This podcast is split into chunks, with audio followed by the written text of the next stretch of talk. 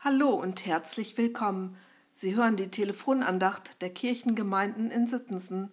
Gut, dass Sie anrufen. Heute geht es um ein Thema, das gerade in dieser Zeit so wichtig ist. Der Lehrtext der Tageslosung stammt aus dem Brief an die Hebräer.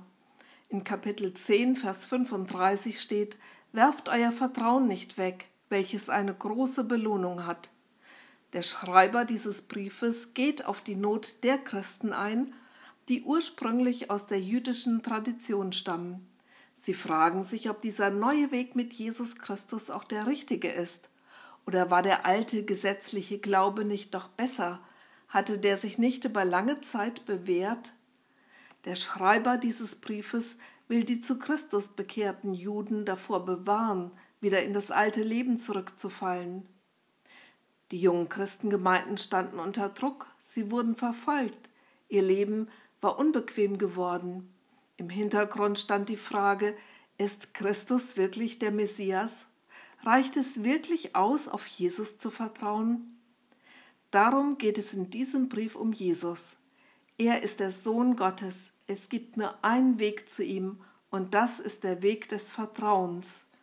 Zur Zeit des Alten Testaments haben Männer und Frauen diesen Weg schon vorgelebt. Sie sind im Vertrauen aufgebrochen, sie haben das Alte hinter sich gelassen und sie wurden nicht enttäuscht. Das versprochene Ziel wurde immer erreicht. Trotzdem ist es nicht immer einfach zu vertrauen. Der Hebräerbrief macht Mut. Werft euer Vertrauen nicht weg, welches eine große Belohnung hat. Vertrauen führt zum Ziel, Ihr könnt es nicht verfehlen. Es führt zu Jesus selbst. In meiner Jugendzeit haben wir oft das Lied gesungen, immer auf Gott zu vertrauen, das ist der beste Weg.